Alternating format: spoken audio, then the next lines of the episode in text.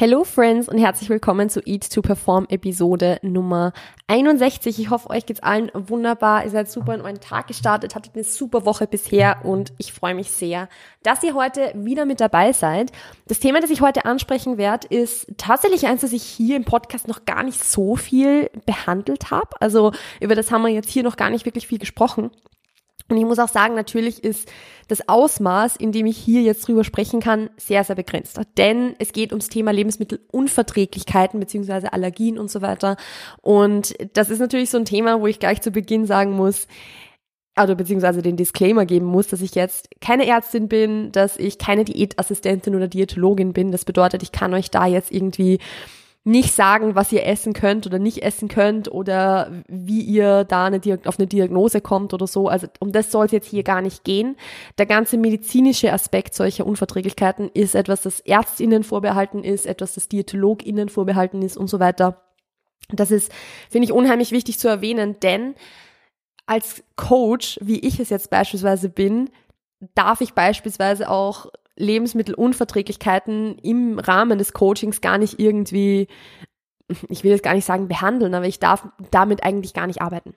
Also das ist jetzt gleich mal so das Erste, was für euch vielleicht ganz interessant zu wissen ist, wenn ihr irgendwie einen Coach äh, habt, der oder die zu euch sagt, dass ihr eure Lebensmittelunverträglichkeiten mit XYZ äh, verbessern könnt und diese, also eure Symptome verbessern könnt oder was auch immer, oder euch irgendwie versucht zu behandeln oder so, dann arbeitet dieser oder diese Coach außerhalb ihrer ihrer Qualifikationen. Also das ist etwas, was ein Coach eigentlich nicht machen darf, außer sie oder er hat eine Ausbildung zur Ernährungswissenschaftlerin oder Ernährungswissenschaftler zum Diätologen oder zur Diätologin oder eben ist Arzt. Das mal kurz so, so am Rande erwähnt. Und wie gesagt, auch diese Podcast-Episode, es wird vielleicht so ein bisschen um meine persönlichen Erfahrungen gehen, was das Ganze betrifft. Das ist auch, ja, vollkommen okay, wenn ich euch davon berichte. Soll aber in keiner Art und Weise jetzt irgendwie implizieren, dass ihr, ja, eine Unverträglichkeit habt. Es soll irgendwie jetzt nicht zur Diagnose dienen oder sonst was. Wenn ihr irgendwelche Beschwerden habt, dann ist das aller, allerwichtigste, dass ihr zum Arzt geht oder zum, zum, zu einer Ärztin, das überprüfen lasst. Ähm, und schaut, wo das herkommt, weil so eine Podcast-Episode natürlich ja, da jetzt nicht sonderlich gut helfen kann. Das ist ganz klar. Das ist jetzt der Disclaimer, den ich zu Beginn mal machen wollte. Wie gesagt, es soll jetzt hier auch gar nicht so um diese medizinische Komponente gehen, sondern hauptsächlich um das Mindset und den Umgang mit dem Ganzen, weil ich damit selbst sehr gestruggelt habe und auch tatsächlich bis heute immer noch teilweise struggle und ich glaube, dass es auch sehr, sehr vielen anderen Leuten so geht und ich kriege auch immer wieder Nachrichten, die eigentlich genau dieses Thema, ja, bei diesem Thema nachfragen und deshalb sprechen wir da jetzt einfach so ein bisschen drüber, weil wenn man so eine Diagnose zu einer Unverträglichkeit bekommt oder vielleicht immer schon hatte, also vielleicht hatte die, habt ihr als kleines Kind schon eine Diagnose bekommen, dass ihr kein Gluten essen dürft oder dass ihr äh, Laktose meiden sollt oder whatever oder be bestimmte Allergien habt oder so, vielleicht war das immer schon da. Unabhängig davon, ob das jetzt eine neue Diagnose ist oder ob das immer schon da war, kann sich da so dieser Gedanke einschleichen von, okay, ich kann das jetzt nicht essen ich kann das nicht essen, ich würde es gerne essen und dann kommen vielleicht so ein paar Verhaltensmuster auf von, okay, wenn dann mal was da ist, was ich essen kann, dann überesse ich mich beispielsweise dran. Oder ich äh, leide sehr, sehr stark darunter, dass ich viele Dinge nicht essen kann und so weiter. Und deshalb möchte ich da so ein bisschen drüber sprechen heute. Weil, wie gesagt, das ist auch was, was ich selbst sehr gut kenne, weil ich habe ja letztes Jahr, für alle, die das nicht wissen, tatsächlich vor ziemlich genau einem Jahr, also ich glaube, es ist jetzt ziemlich genau ein Jahr her, dass ich meine Diagnose bekommen habe, ähm, wurde bei mir eine Zöliakie diagnostiziert. Ich hatte davor sehr, sehr starke Beschwerden, die sich geäußert haben in Form von Übelkeit, sehr starken Bauchschmerzen, Völlegefühl, Gewichtsverlust und so weiter. Also wenn ich nicht so auf meine, auf meine Ernährung achten würde, dann hätte ich sicher einige Kilo verloren, was jetzt in dem Zusammenhang echt nicht cool ist, weil es macht, es macht einfach keinen Spaß, wirklich nichts essen zu können oder wenn einem schlecht ist nach jeder Mahlzeit, die man isst. Auf alle Fälle habe ich die Diagnose vor knapp einem Jahr bekommen und für mich war das auch anfangs eine riesengroße Challenge. Also ich wollte das überhaupt nicht wahrhaben. Ich habe mir gedacht, so nee, ich habe immer schon Gluten gegessen, warum sollte ich es jetzt plötzlich nicht mehr vertragen? Äh, habe aber dann gemerkt, dass natürlich mit dem Meiden und dem sehr, sehr strengen Meiden von Gluten, also gerade bei einer Zöliakie ist es ja super wichtig, dass man das super streng ist, ähm, dass die Beschwerden einfach verschwunden sind und ich hatte seitdem nie wieder Probleme und demnach hat sich schon ausgezahlt. Aber der Umgang damit war für mich auch sehr, sehr schwer. Weil, wie gesagt, es war so dieses Gefühl von, ich kann das jetzt nicht essen. Ich würde es gern essen, ich kann aber nicht, weil es mir meine Unverträglichkeit nicht erlaubt. Und das ist so gleich der erste Punkt, über den ich sprechen möchte. ich würde versuchen, das ein bisschen zu reframen.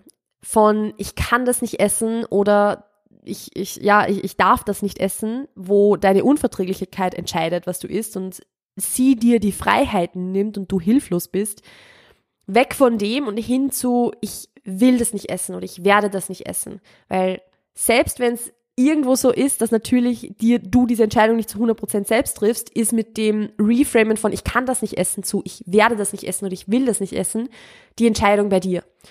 Also du hast eine eigene Motivation, bestimmte Lebensmittel nicht zu essen. Zum Thema Motivation kommen wir dann gleich noch, aber so einfach dieses Reframen von die Entscheidung wurde mir abgenommen zu ich treffe diese Entscheidung selbst, weil blöd gesagt, natürlich ist es so, dass du bei vielen Lebensmittelunverträglichkeiten die Lebensmittel nicht nur aufgrund der Beschwerden, sondern auch aufgrund deiner allgemeinen Gesundheit wirklich meiden solltest. Also wenn wir jetzt wieder auf eine Zöliakie zurückkommen, damit kenne ich mich ehrlich gesagt auch einfach am besten aus, weil ich es halt selbst habe.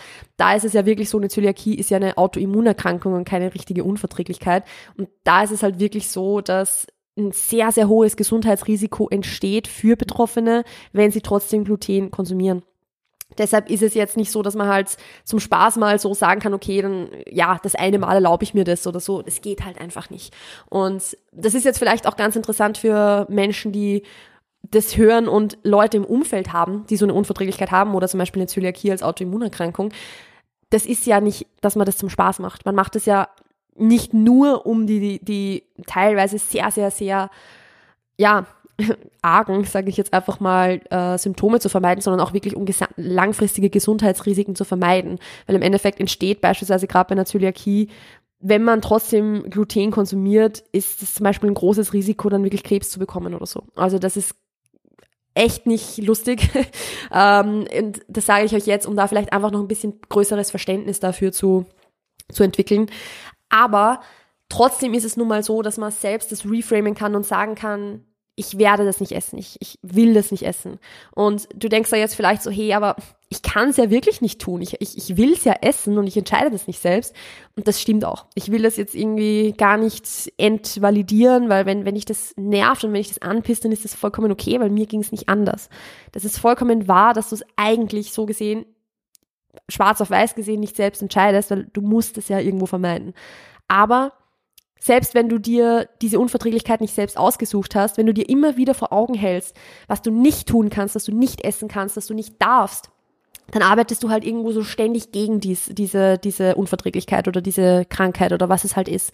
Du arbeitest ständig in, in, in Form von, ja, ich versus meine Erkrankung, ich versus meine Unverträglichkeit anstatt mit ihr zu arbeiten. Und das Ding ist halt, du kannst die Unverträglichkeit nicht ändern. Du kannst die Krankheit nicht ändern, du kannst aber die Einstellung ihr gegenüber ändern. Das ist auch immer viel leichter gesagt als getan. Aber ich werde euch ein paar Dinge mitgeben, wie ihr das beispielsweise machen könnt. Und das erste ist mal, und das ist eh schon ein super, super schwieriger Punkt oft, dankbar für die Diagnose zu sein.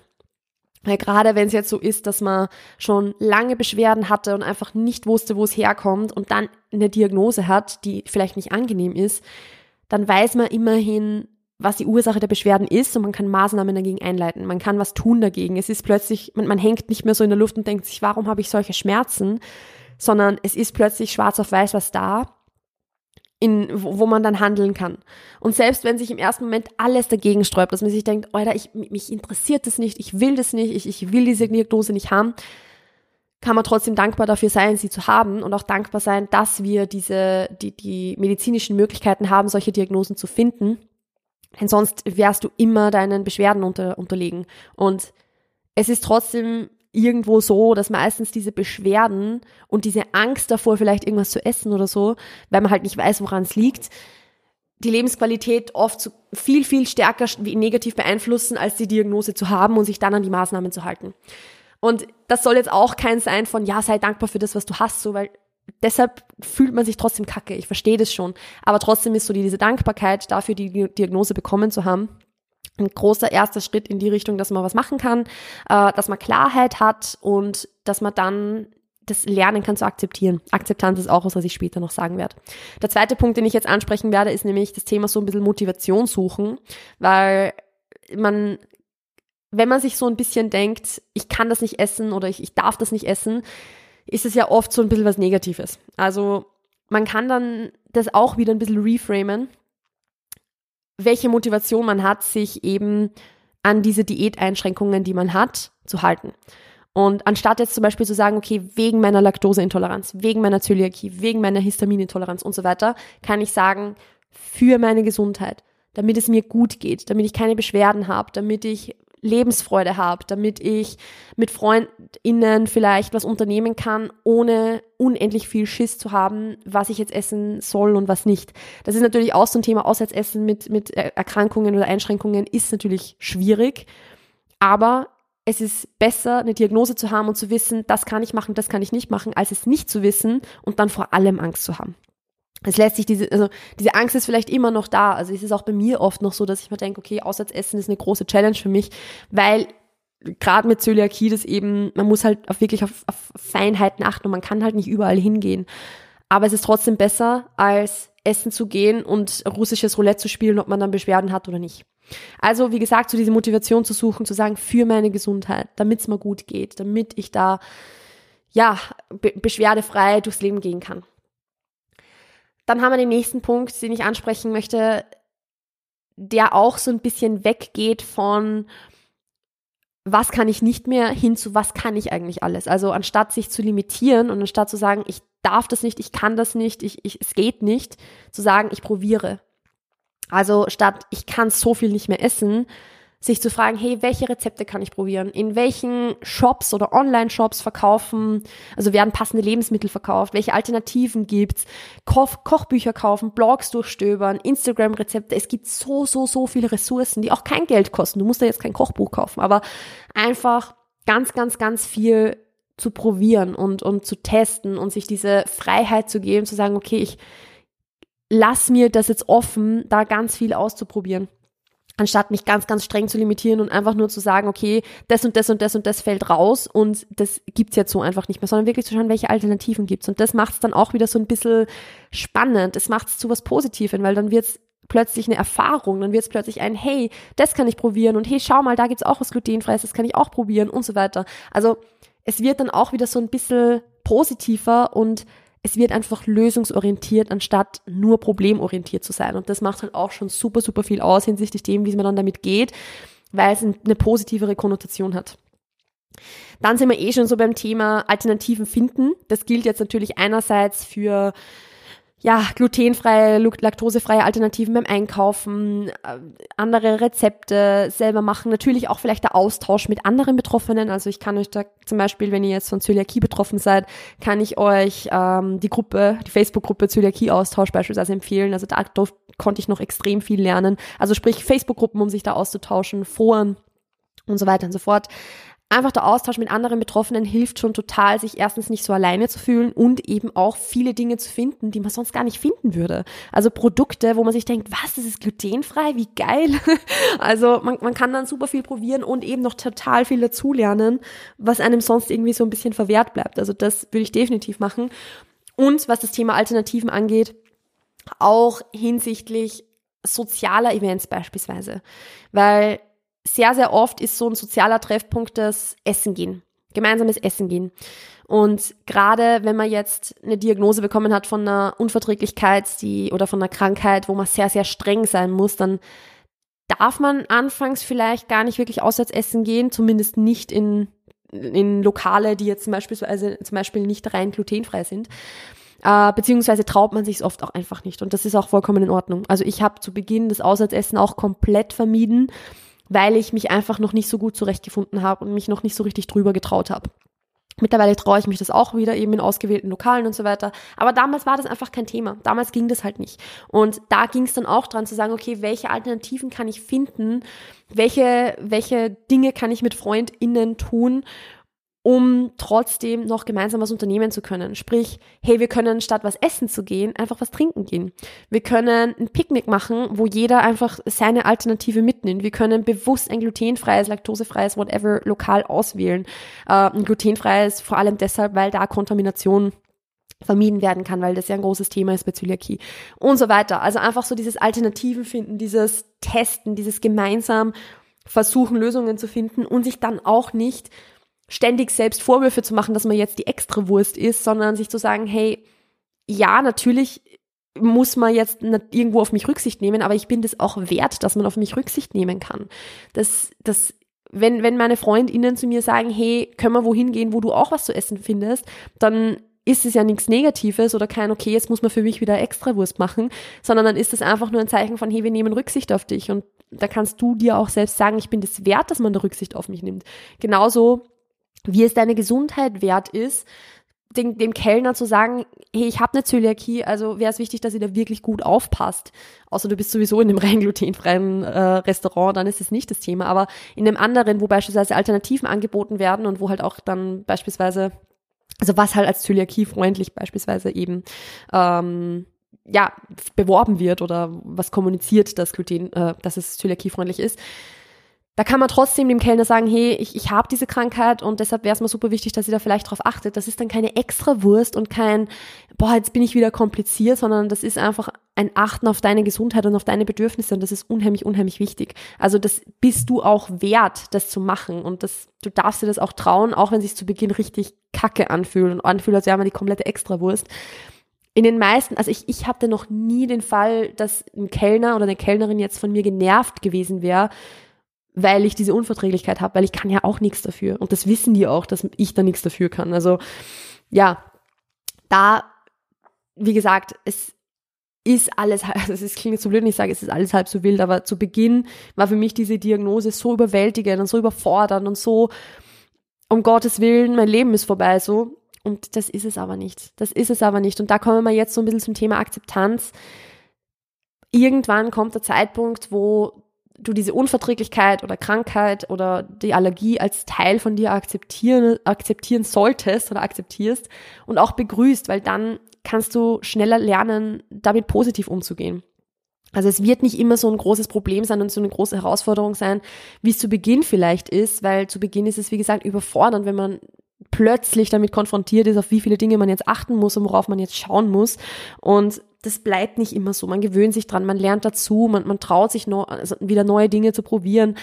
Das kommt mit der Zeit. Aber am Ende des Tages ist diese Krankheit oder Allergie oder Unverträglichkeit ein Teil von dir und ein Teil deines Lebens, aber diese Unverträglichkeiten müssen jetzt nicht dein ganzes Leben einnehmen. Sie müssen nicht dein ganzes Leben bestimmen. Es gibt Lösungen, es gibt Möglichkeiten, Wege zu finden. Natürlich ist es schwieriger, wenn dann zum Beispiel mehrere Allergien und Unverträglichkeiten und so weiter zusammenkommen.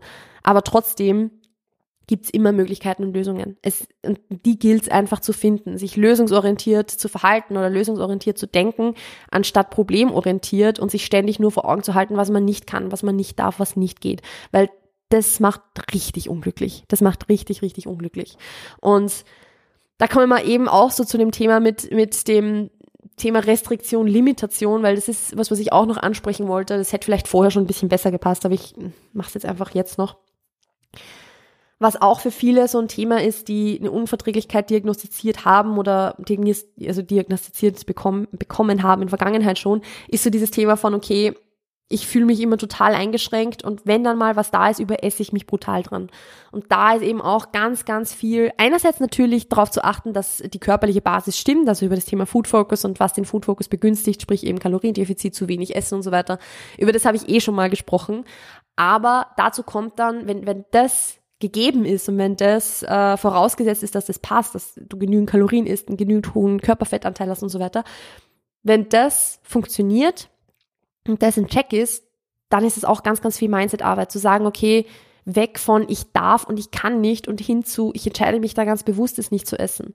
Beziehungsweise auch hier zu schauen, dass du beispielsweise dir diese glutenfreien Alternativen, die es gibt, also diese, keine Ahnung, glutenfreie Oreo, glutenfreie Oreo-Verschnitt, das fällt mir jetzt deshalb ein, weil ich gerade welche zu Hause habe, dass du dir halt dir nicht im Alltag verbietest, sondern halt trotzdem solche Dinge immer wieder einbaust, um zu sehen, hey, ich kann auch also ich muss nicht ultra langweilig und, und ultra plain essen, nur weil ich jetzt glutenfrei esse, sondern ich habe da viele Möglichkeiten. Ich kann das auch im Alltag einbauen, immer wieder so geile Dinge zu essen, weil dann ist es nicht diese Rarität, dass ich mal irgendwo hingehe, wo es was glutenfreies gibt und das, wo ich mich daran dann überesse quasi, sondern einfach da versuchen, diese Dinge im Alltag einzubauen. Wie gesagt, ausprobieren statt limitieren, zu versuchen, dieses Enjoyment in den Alltag reinzubringen. Das bedeutet für mich beispielsweise auch, dass ich HelloFresh habe. Also für mich ist HelloFresh das, was mir ganz, ganz viel Freude an meiner Ernährung zurückgegeben hat und wo ich auch dieses, dieses, diesen Genuss in den Alltag wieder zurückbekommen habe. Und ich sag's euch, ich finde, ich soll sowieso schon ein HelloFresh Sponsoring bekommen für das, wie oft ich das schon erwähnt habe. Ähm, ja, maybe one day.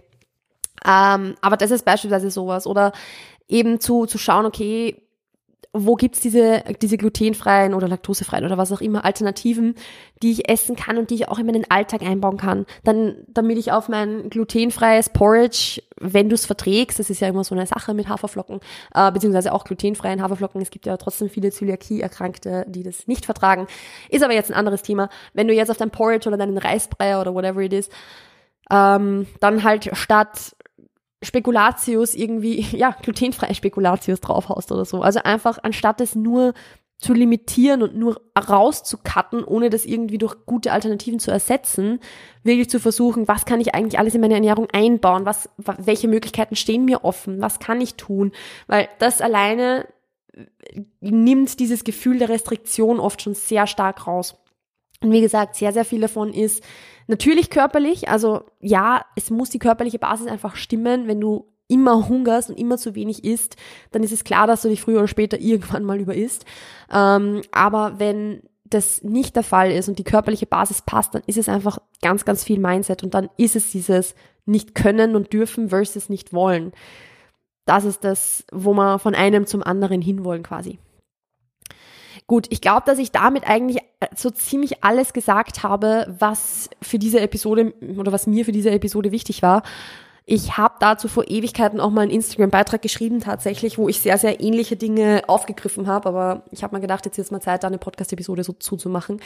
Wenn euch diese Episode gefallen hat oder irgendwie hilfreich war, dann lasst es mich super, super gerne wissen. Also lasst mal gerne äh, eine Bewertung auf Apple Podcasts und Spotify da mit fünf Sternen, beziehungsweise ihr könnt auf Apple Podcasts auch wirklich ein Review schreiben. Falls ihr das noch nicht gemacht habt, würde ich mich sehr freuen, wenn ihr das macht.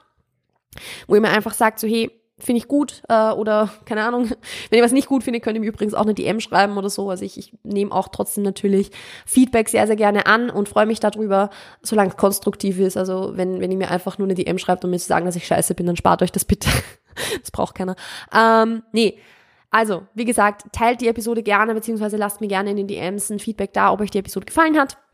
Und ansonsten, wenn ihr noch mehr Inputs zu all diesen Themen wollt oder mich auch generell im Alltag so ein bisschen mitverfolgen wollt, wow, das äh, klingt irgendwie, als wärt ihr jetzt meine Stalker. Bitte seid nicht meine Stalker. Dann könnt ihr mir gerne auf Instagram folgen. Der Link dazu ist in den Show Notes, beziehungsweise at Melanie Mood. Ihr findet das auch im Podcast-Logo. Und wie gesagt, ist unten verlinkt. Ansonsten war es jetzt von meiner Seite. Ich wünsche euch noch einen wunderschönen Tag, eine wunderbare Woche. Passt auf euch auf, bleibt gesund und wir hören und sehen uns demnächst. Ciao, ciao.